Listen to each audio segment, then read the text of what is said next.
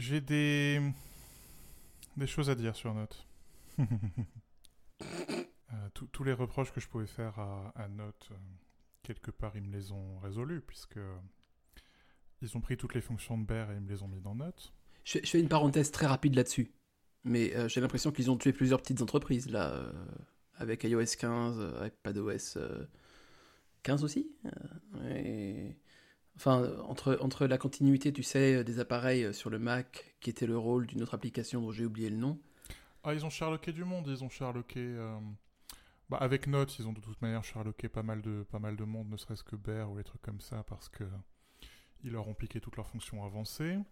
Mm. Euh, avec les fonctions d'OCR, ils ont euh, le, premier développeur qui a réagi, je pense, c'est euh, Créacid pour Prismo. Ils ont Sherlocké toutes les petites applications qui servaient à passer d'un bureau à l'autre ou à utiliser plusieurs écrans ou à utiliser AirPlay sur Mac. Enfin, il y a, oui, mm. il y a eu de la casse. Mais c'est le, j'ai envie de dire, c'est le jeu, ma bonne dame, quoi. C'est euh, c'est leur plateforme et au bout d'un moment, ils la poussent et euh, des choses qui étaient euh, qui relevaient de l'innovation d'un développeur tiers deviennent tellement évidentes qu'elles sont incorporées à la plateforme. Mm. Et dans le cas de Prismo, je comprends qu'il ait réagi et qu'il ait réagi de manière un peu épidermique et c'est en même temps c'est son caractère, mais quelque part c'est aussi une opportunité au sens original du terme pour lui parce que il a une occasion à saisir les fonctions de base de son application appartiennent maintenant à l'OS, euh, et il faut qu'il aille plus loin. J'allais dire euh, de manière très droite libérale, euh, ce qui me caractérise, comme tu le sais, que oui, effectivement, enfin, c'est comme ça que je vois les choses de ma petite fenêtre de bourgeois, c'est que c'est t'as ce mastodonte qui s'accapare tes fonctions de base, c'est l'occasion de. Alors si t'as l'esprit combatif aussi, il faut avoir, faut avoir envie de le faire, bien sûr, hein, mais bon, t'as l'occasion d'aller plus loin en fait la manière dont le fait Apple est jamais exemple de défaut. Enfin, on en parlait dans le dernier épisode. C'est euh, il y, a, quand même des trous, quoi. Donc, euh, donc il y a toujours quelque chose à faire. Et surtout une fonction qui était obscure parce que c'était une fonction d'une application tierce hmm. devient une application qui est utilisée par tout le monde parce que c'est une application du système.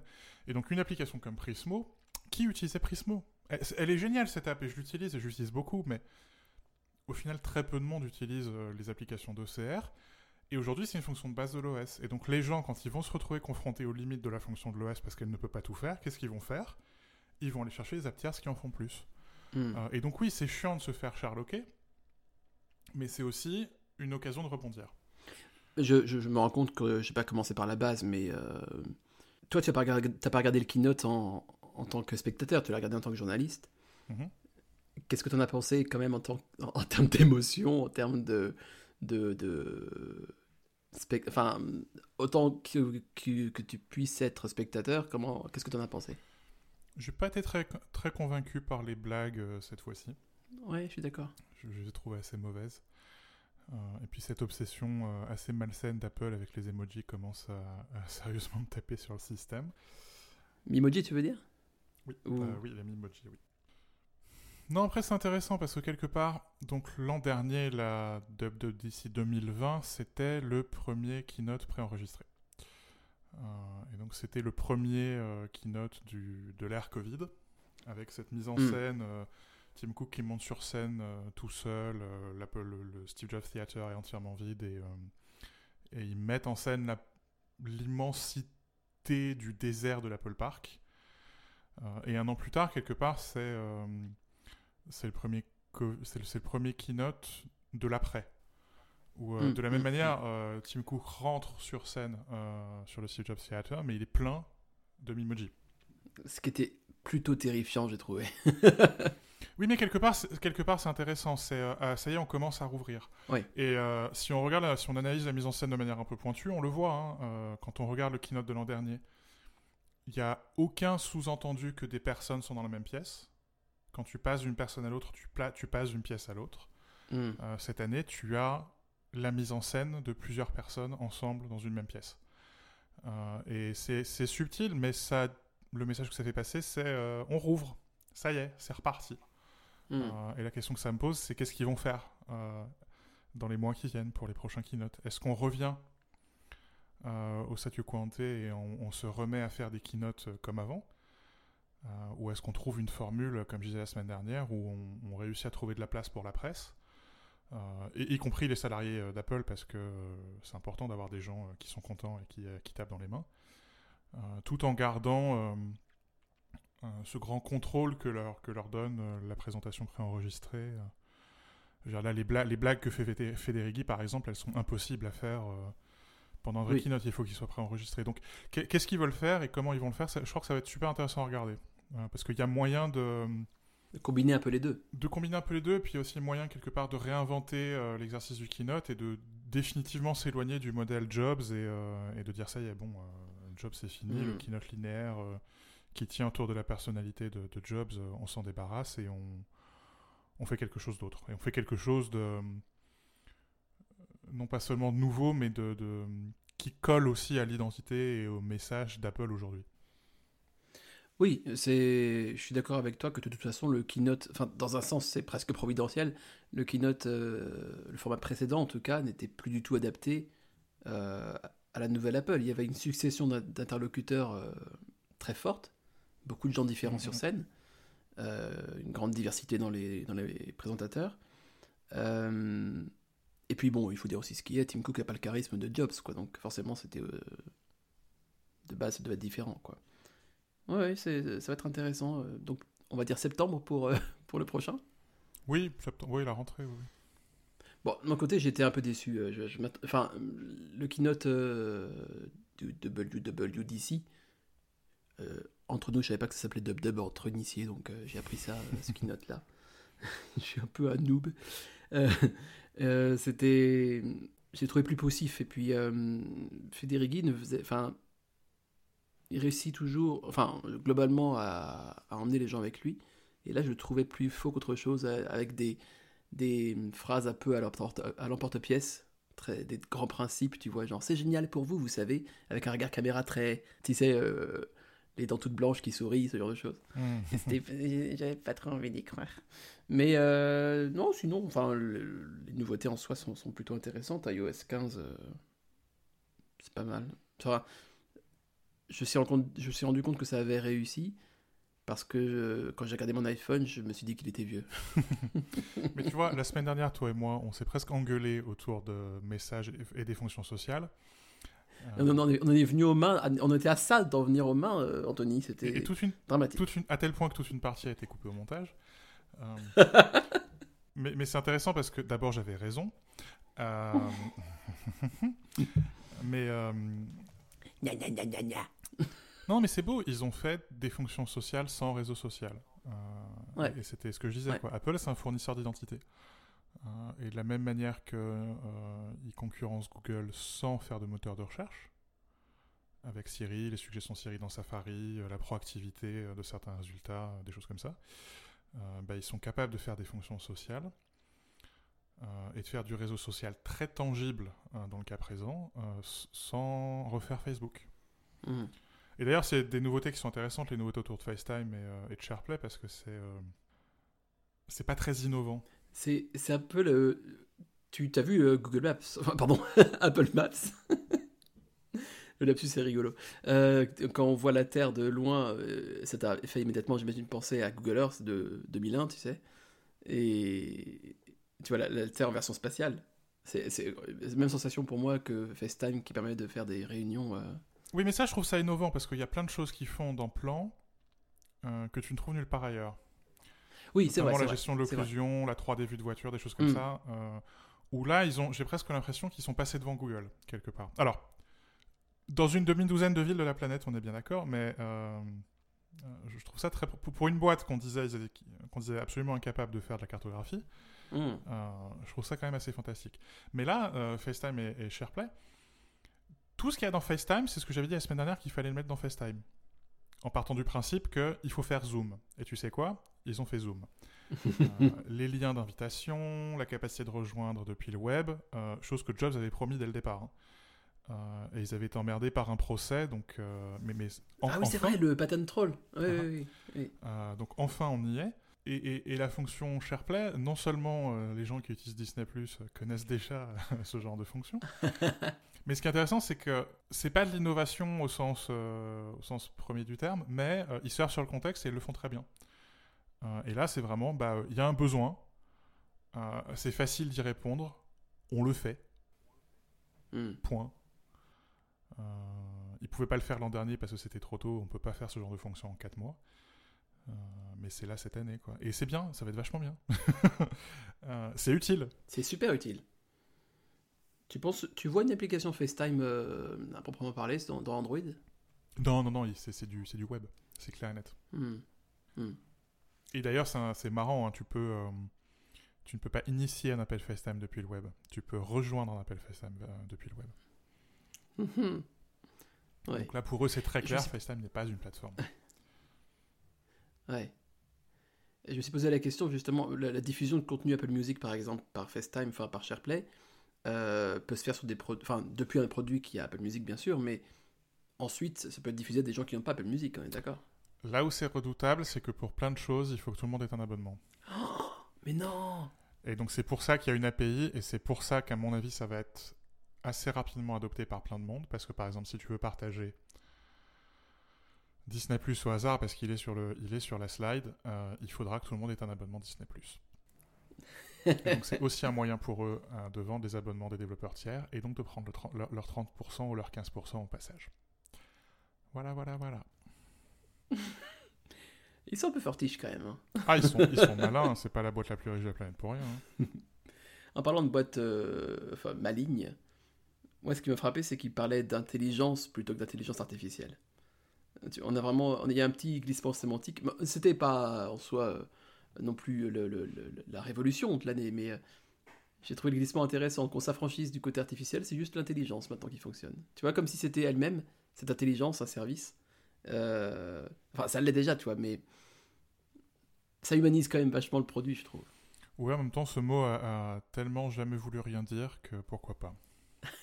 mais ils ont redéfini des mots, hein. ils ont redéfini pas mal de mots. Ils ont redéfini. Euh, ils ont parlé de réalité augmentée sans jamais parler de vision, par exemple.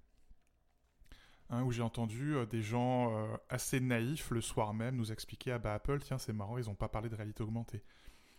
Si tu sors du keynote et que tu penses qu'Apple a, pas parlé de réalité augmentée, arrête. Supprime. Euh, parce qu'en fait, ils ont passé une heure et demie à parler de réalité augmentée. Ça n'est que ça. SharePlay, c'est déjà de la réalité augmentée, quoi. Euh, et, surtout, ils ont beaucoup parlé de spatialisation sonore, euh, donc à la fois dans, SharePlay, mais aussi pour Apple Music, puisque dans, la, dans la, foulée, ils ont lancé euh, le lossless et le Dolby Atmos dans, Apple Music. Ça, c'est de la réalité augmentée, la spatialisation. C'est une, un cornerstone, comme ils disent en anglais, c'est une, une, pièce maîtresse du dispositif de réalité augmentée.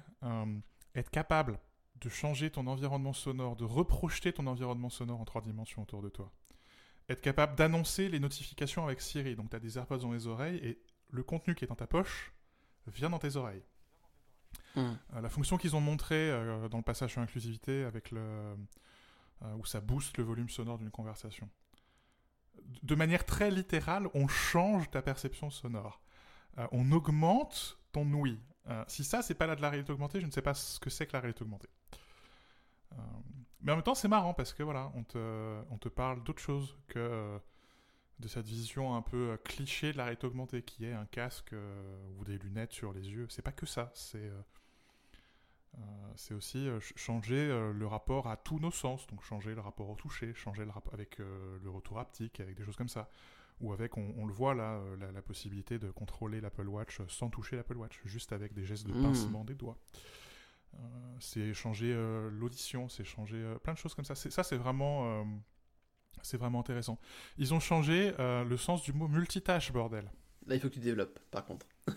Maintenant que l'iPad est capable de gérer plusieurs applications à la fois, on n'est plus seulement sur du multitâche parallèle comme avant, où on pouvait passer d'une application à l'autre et les applications restent en arrière-plan. Euh, là, on est vraiment sur du multitâche comme on fait sur Mac avec euh, plusieurs fenêtres. En plus, ils ont un peu simplifié l'interface. Donc, euh, enfin. donc bon, on est vraiment sur, sur du multitâche au sens traditionnel. Donc du coup, l'iPad, c'est l'appareil qui te permet d'utiliser plusieurs applications de front. Le mm. Mac, c'est l'appareil qui te permet d'utiliser plusieurs appareils à la fois. et donc on te redéfinit subtilement le partage du monde entre les deux plateformes et au passage on te redéfinit la notion même de multitâche. C'est-à-dire tu veux travailler sur un seul appareil, utilise l'iPad. tu veux être le maître du monde qui contrôle toute ta baraque, utilise le Mac. je trouve ça assez futé de leur part parce qu'accessoirement c'est une bonne manière de de redonner au Mac en fait une seconde jeunesse. Ouais, et puis de pas faire insulte à l'avenir. Euh, parce qu'il se, laisse, mmh, euh, mmh, il, se laisse, mmh, il se laisse du moule, hein, il se laisse de la place. oui, on sent qu'il y a les 10 ans à venir euh, qui sont déjà, déjà écrits. Ouais. Enfin, déjà, comment dire, c'est ouvert quoi. On parlait toi et moi la semaine dernière de Xcode. Il n'y a pas Xcode sur iPad, mais enfin, si Swift Playground c'est capable de soumettre des applications Swift UI à l'App Store, l'iPad est un ordinateur. Ouais, il y a des mots qui ont changé là chez Apple. Ouais, il y a un glissement philosophique en fait. Est-ce que tu, Je me souviens dans une conversation qu'on avait euh, hors podcast, il y a quelques années, tu me disais. Euh, je crois que c'était avant. Euh, enfin, on parlait déjà de réalité augmentée, mais c'était vraiment embryonnaire et tout ça. Et tu me disais, bah, l'avenir quand même de l'informatique, l'avenir d'Apple n'a pas l'air extrêmement excitant. Quoi. Je préférerais retourner.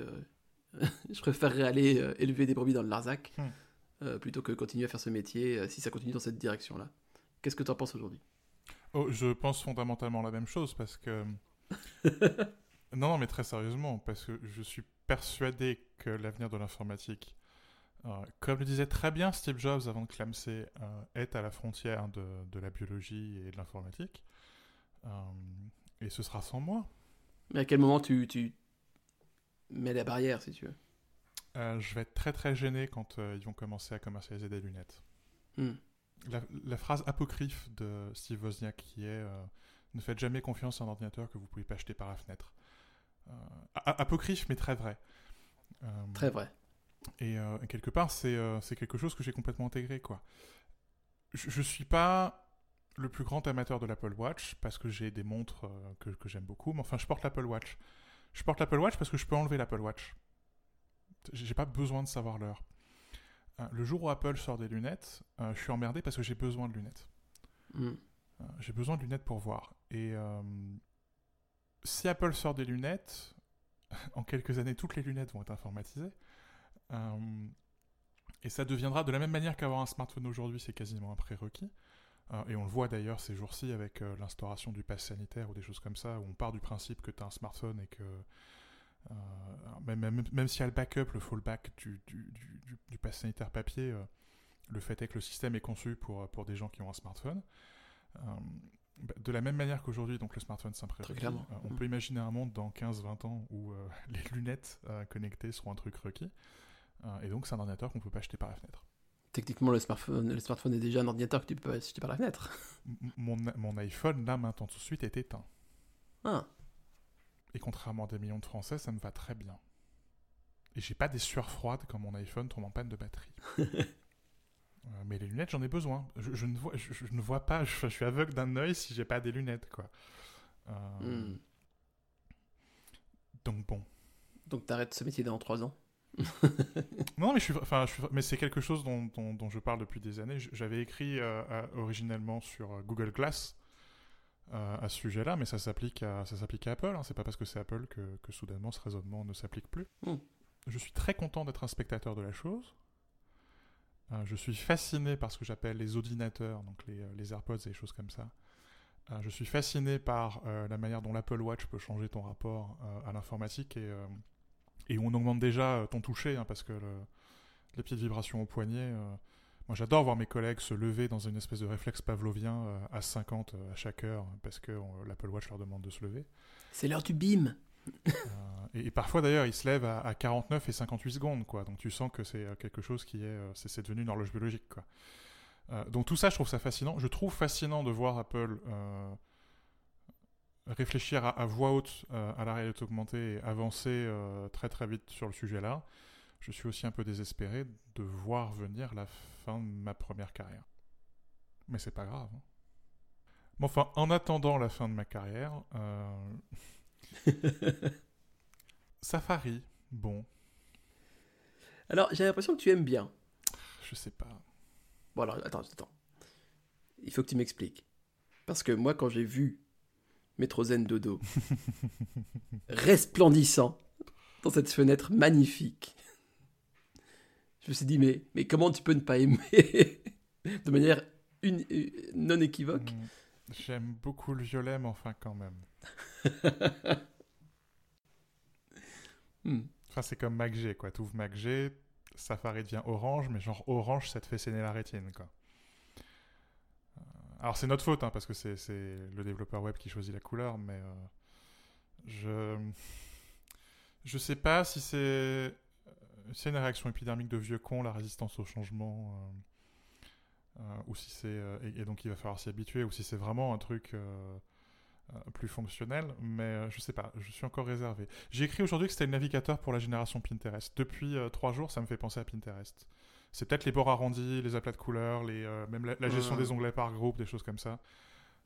Et puis tous les exemples qu'ils ont donnés étaient très Pinterest, faut dire ce qui est. C'est vrai. D'ailleurs, c'est marrant. Hein, ah tous les sites qu'ils ont, qu'ils ont montrés, c'est des sites avec des couleurs pastel, comme de Zara par. Oui, c'est vrai, c'est un bon exemple ça. Mais je sais, je sais pas encore quoi en penser.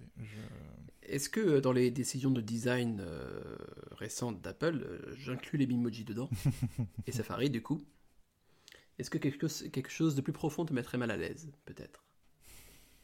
Non, non, non, je, je... suis un peu, je suis un peu, je suis un peu psy là, tu sais, genre, tu veux te mettre dans le divan, vas-y, raconte-moi tout. J'attends la facture. non, non, je vois où ils veulent aller.